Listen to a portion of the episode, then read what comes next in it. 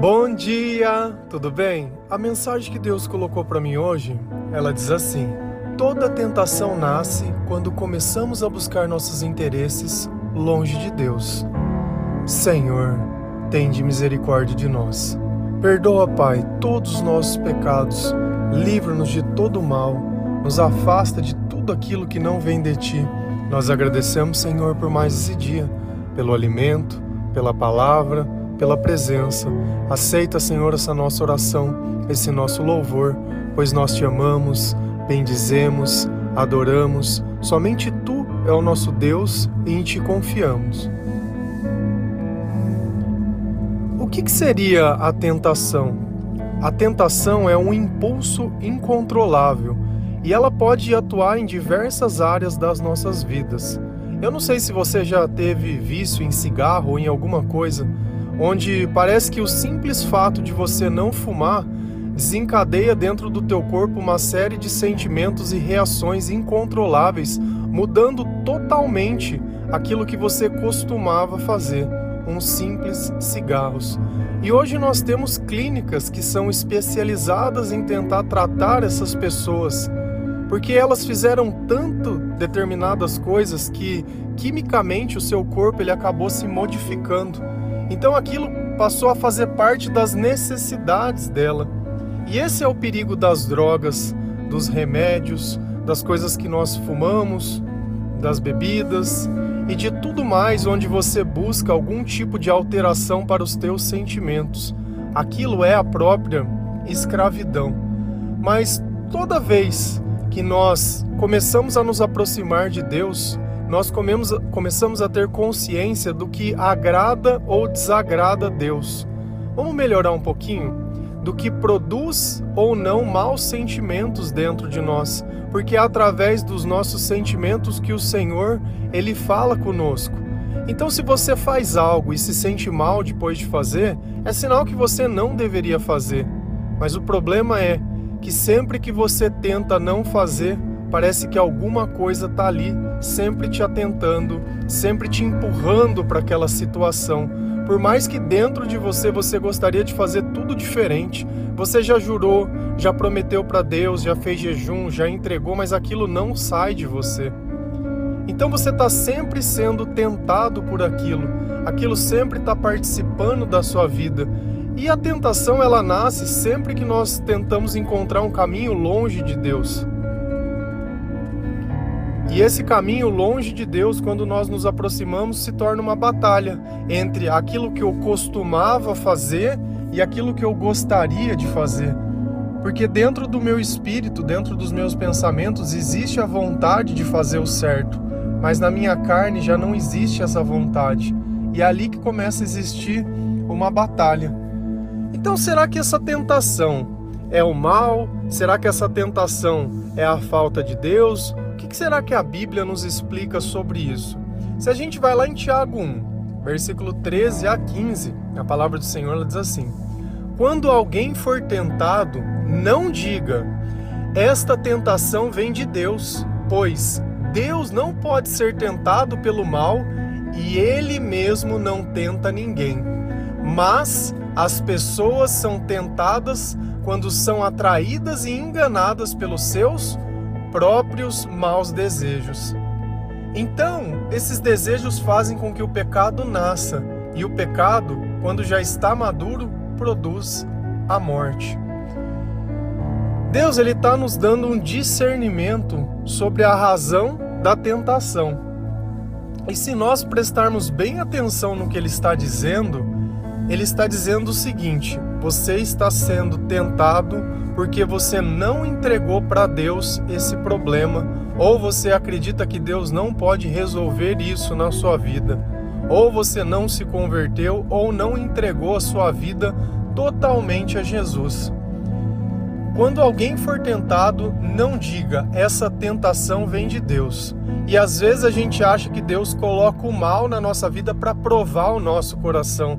Não é isso que a gente acredita de forma errada? Ah, não, essa aprovação aqui é Deus que está querendo ver o que, que, tem dentro do meu coração para ver o que, que eu vou fazer.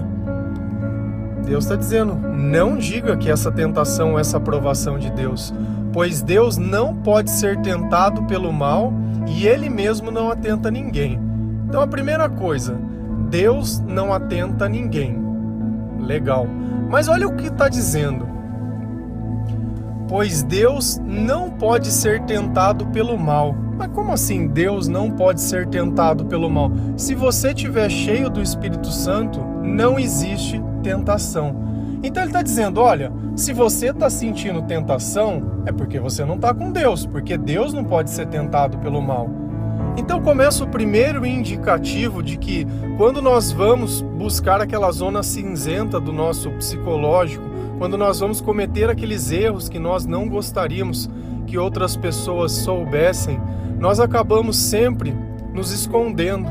Nós acabamos sempre tendo consciência do que é o certo, do que é o errado, mas sempre vai existir uma justificativa.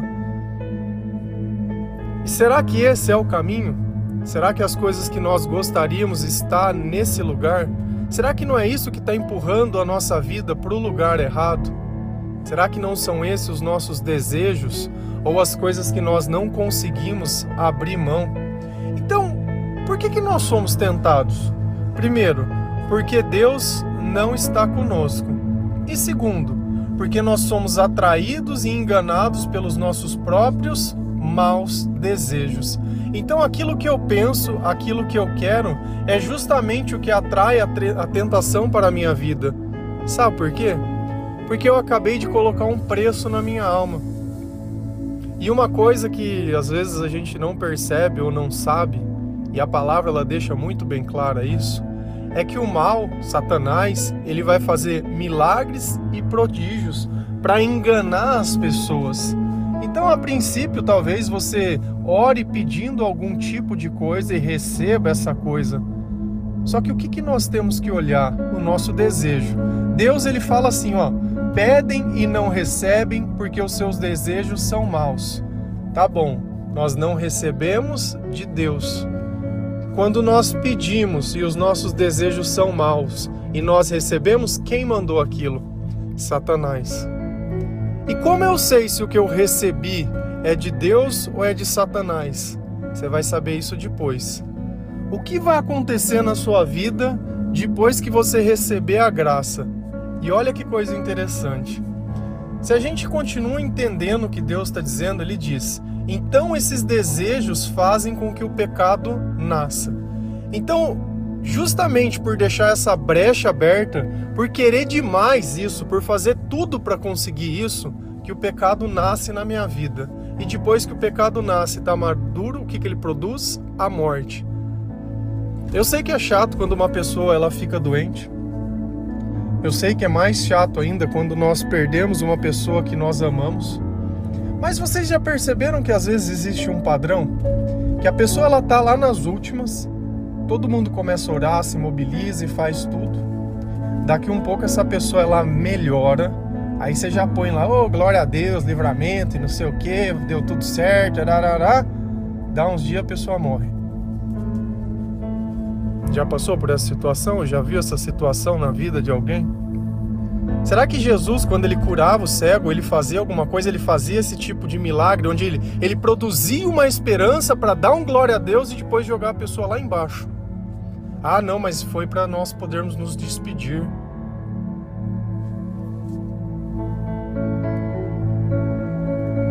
E aí? Quem será que produziu aquele milagre da melhora?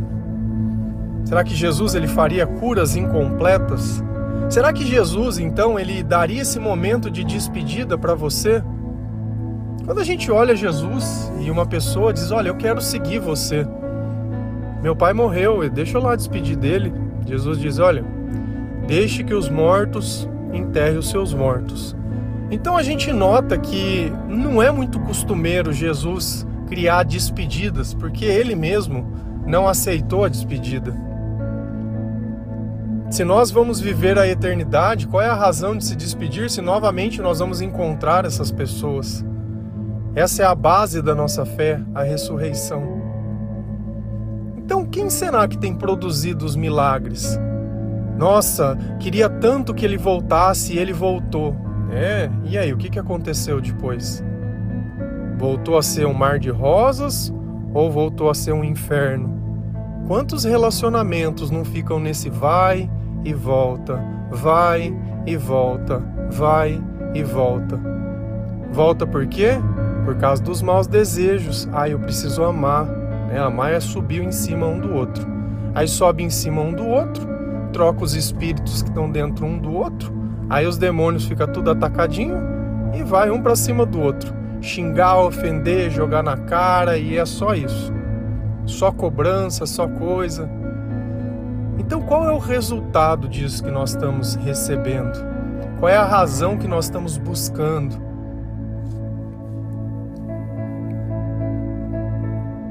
E às vezes você se sente fraco.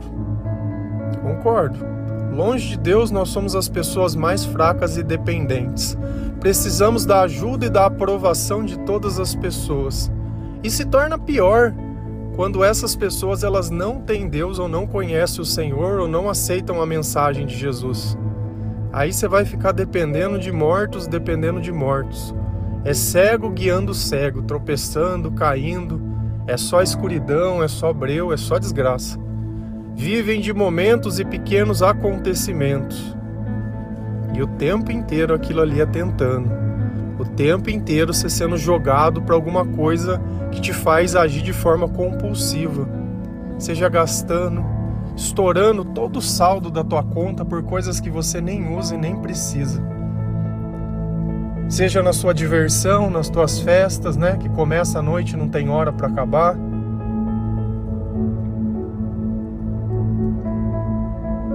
Tudo que você faz, você faz de forma descontrolada.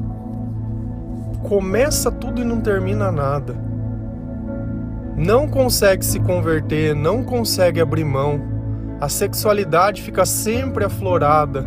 A carência. Ai, a carência, tô carente você não está carente. Você está sem Deus.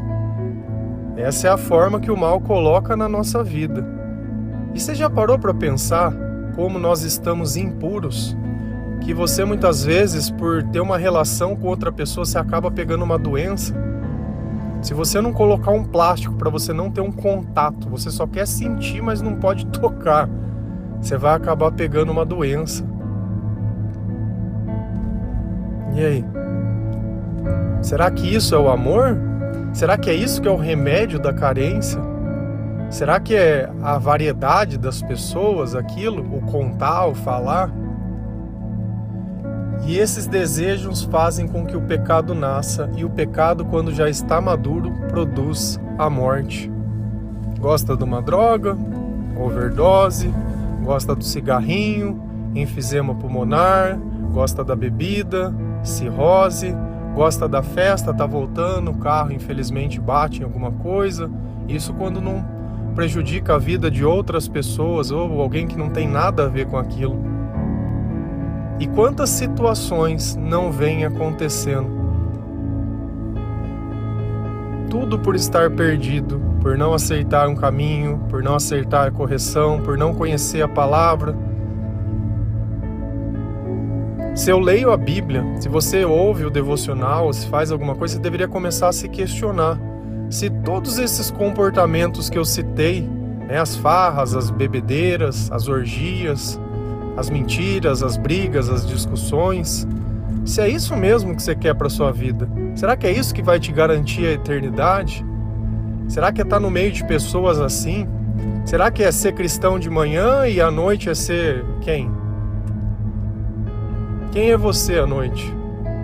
Onde você está à noite? Como que você passa os teus dias? Quando você tem um momento de folga, o que, que você faz? Quando você tem um tempo livre, você lê a Bíblia ou você fica procurando alguma coisa? Será que você não idolatrou encontrar alguém? Não está querendo provar nada para um ex ou para o ex já vale para o masculino e para o feminino, né? Tá bom. Será que não é isso? Tem que encontrar alguém para mostrar que está bem, sempre fica ali alfinetando, sempre fica ali querendo se mostrar. Será que Jesus ele estaria preocupado com os outros que não creem nele? Ou ele estaria preocupado em entregar alguma coisa para os irmãos na fé? Nós estamos aqui para ajudar todas as pessoas, mas elas precisam querer. Nós não estamos aqui para nos mostrar, mas para mostrar o Senhor que está dentro de nós. Se a gente continua lendo Tiago 1, versículo 16 a 18, a palavra do Senhor ela diz assim: Não se enganem, meus queridos irmãos, tudo de bom que recebemos e tudo que é perfeito vem do céu, vem de Deus, o Criador das luzes do céu. Ele não muda, nem varia de posição, o que causaria a escuridão. Pela sua própria vontade, ele fez com que nós nascêssemos por meio da palavra da verdade, a fim de ocuparmos o primeiro lugar entre todas as criaturas. Será que Deus aqui ele está falando de todas as pessoas que nascem ou ele está falando das pessoas que nascem por lerem a palavra de Deus? Pela sua própria vontade, ele fez com que nós nascêssemos por meio da palavra da verdade. Então, o nosso nascimento não é através da nossa mãe, o nosso nascimento é através da palavra de Deus. É assim que nós despertamos. Por que, que Deus não colocou aqui que o nosso nascimento é no batismo, que o nosso nascimento é na igreja, que o nosso nascimento é na primeira comunhão, que o nosso nascimento é quando nós fazemos o presbítero? Eu não sei os nomes, vocês vão me desculpar, mas por que, que ele disse que é através da palavra da verdade? Qual é a palavra da verdade? É a palavra de Jesus. Então nós nascemos quando nós conhecemos a palavra porque através da palavra nossa fé aumenta, nós reconhecemos o nosso comportamento, nós pedimos perdão ao Senhor, nós entendemos a gravidade do pecado, nós temos o conhecimento verdadeiro sobre o pecado. E o que que isso faz? Que nós acabamos ocupando o primeiro lugar entre todas as criaturas então nós nos tornamos irmãos, nós nos tornamos especiais, nós nos tornamos o povo de Deus. Nós nos tornamos as pessoas que vão ajudar outras pessoas a despertar.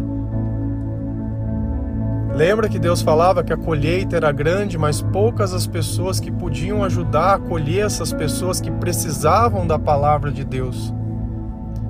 Não se enganem, meus queridos. O que, que eu sempre falo e bato na tecla? Que tudo de bom que nós fazemos vem do Senhor. Que não existe boa pessoa sem Deus. E a palavra fala: tudo de bom que recebemos e tudo que é perfeito vem do céu. Não tem, é tão claro e autoexplicativo. Tudo de bom e tudo que é perfeito. Ontem nós falamos sobre você ler a palavra sem o Senhor que a mensagem ela era imperfeita, que apenas ela se tornava perfeita quando Jesus, de novo, olha como isso confirma exatamente o pensamento de ontem. Tudo que é perfeito vem do céu, vem de Deus, o Criador das luzes do céu. Então nós nos tornamos luzes nessa terra, graças a Deus. Somente Ele tem esse poder e somente Ele pode fazer isso. E olha que coisa interessante. Olha o que ele fala sobre Deus. Ele não muda, nem varia de posição, o que causaria a escuridão. Então Deus, ele é inacessível ao mal, porque se ele mudasse a forma de pensar, ele se tornaria o mal. Ele é o bem porque ele pensa ao contrário do mal. Então ele não pode mudar de posição. Deus ele não vai flexibilizar as coisas para que o mal possa se manifestar, para que as coisas possam e às vezes a gente não tenta distorcer as coisas para ter a razão, para tentar explicar as coisas do nosso jeito, porque nós queremos proteger uma pessoa que não merece. Quando nós nos tornamos justos e independentes, nós vamos passar pelo crivo, todos nós somos pecadores, todos nós cometemos erros. Não pensa que porque eu prego a mensagem, que a mensagem ela não serve para mim. Ela me condena diversas vezes. Porque se a mensagem é de Deus e não minha, ela tem que me condenar sempre. Porque é através da condenação que vem o arrependimento. Não quer dizer que nós vamos fazer tudo perfeito, mas nós entendemos onde está o problema e nós vamos começar com humildade, começar aos pés de Jesus a trabalhar nisso. Lembra sempre disso, dessa vida, dessa vida. O mais importante que você pode realizar é conhecer a palavra de Deus. Porque essa palavra ela vai garantir para você muita coisa. Muita coisa que sem ela você não conseguiria. Às vezes você está achando que alguém precisa abrir alguma porta para você. Você precisa abrir a porta para Jesus entrar. Eis que estou à porta e bato. Se você abrir a porta, eu entrarei e cearei com você.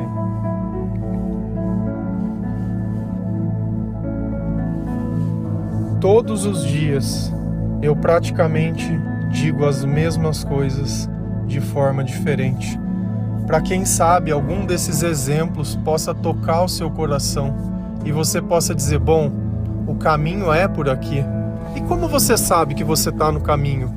Pelos teus sentimentos. Já não está mais se sentindo triste, já não está mais se sentindo perdido, já não está mais se sentindo sozinho, já não acha que precisa das coisas que precisava, já não anda mais com gente que só sabe se destruir, só sabe falar mal dos outros só sabe procurar os seus próprios interesses. E cada vez que a gente busca os próprios interesses ou os nossos próprios desejos, certamente que nós estamos entrando na armadilha da tentação. E quando nós buscamos, abrimos mão do nosso chamado para servir a nós mesmos, nós colocamos um preço na nossa alma e o diabo vai vir dar exatamente isso. Sempre olha o amanhã, sempre olha o depois antes de sair colocando alguma coisa, dizendo: olha o que Deus fez, examine todas as coisas e fique com o que é bom. Senão a gente fica com aquela sensação de livramento, de não sei o que, e daqui 10 minutos deu tudo errado. E essa vida, ela não serve para fazer o que eu quero. Nós estamos aqui para servir a Deus. Então, aconteça o que acontecer, vai existir momentos que nós vamos estar alinhados com Deus. Que eu vou fazer uma viagem, que eu vou fazer alguma coisa e que nesse lugar eu vou encontrar alguém que eu vou entregar uma mensagem de Deus. A gente nota que os discípulos eles viviam viajando, só que eles estavam viajando para anunciar o evangelho, não estava viajando para ir pecar lá longe de casa. Esse é o problema. Qual é a razão que você viaja? Qual é o intuito do que você está fazendo? O que, que você está buscando? O que, que você está buscando? É a glória de Deus ou é o reconhecimento dos homens? É que Deus fale: olha, esse é um servo bom. Ou é aquele que diz: eu não te conheço, você não faz a minha vontade, sai daqui. E aí? Quem que é você? Qual parte você está fazendo? Porque hoje parece que não tem problema nenhum, né? Só que o amanhã ele sempre reserva alguma coisa, principalmente quando é o mal que está governando a nossa vida. A palavra é muito clara: produz a morte. E não existe nada pior que a gente morrer sem cumprir o nosso propósito, porque daí a eternidade não vai ser no reino de Deus. Pensa nisso. Amém? Que Deus possa tocar o seu coração, que você leia a palavra de Deus todos os dias da sua vida daqui para frente. Se você precisar de orientação, tem o um número do WhatsApp, pode enviar uma mensagem perguntando. Se você precisar de qualquer aconselhamento espiritual, pode mandar uma mensagem que segundo a luz da palavra de Deus você vai ser aconselhado no que nós pudermos ajudar com a palavra de Deus, porque já tem muita gente ajudando financeiramente. E tem gente que acha que gente da igreja serve para isso, né? É para pix, é para coisa, é para rifa, é para ajudar a construir, é para fazer. Você está olhando essa vida, a gente está olhando a eternidade. Se nós não pedimos dinheiro, é porque nós não temos dinheiro para dar. Vai para as igrejas que ganha muito bem para fazer isso, lá você vai conseguir auxílio, vai conseguir tudo. Aqui todos nós trabalhamos por voluntariado. São pessoas que receberam um chamado, que ajuda da maneira que pode. Só que sempre gastando tempo na mensagem de Deus, se aperfeiçoando, tentando viver, tentando obedecer, para onde todas as pessoas, todas as religiões, todas as raças e qualquer um nós recebemos. Porque esse foi o ensinamento que nós tivemos, para que todos nós possamos ser transformados pelo próprio Jesus através da palavra de Deus. Amém? Que Deus abençoe cada um de vocês. Feliz a nação cujo Deus é o Senhor. Um bom dia.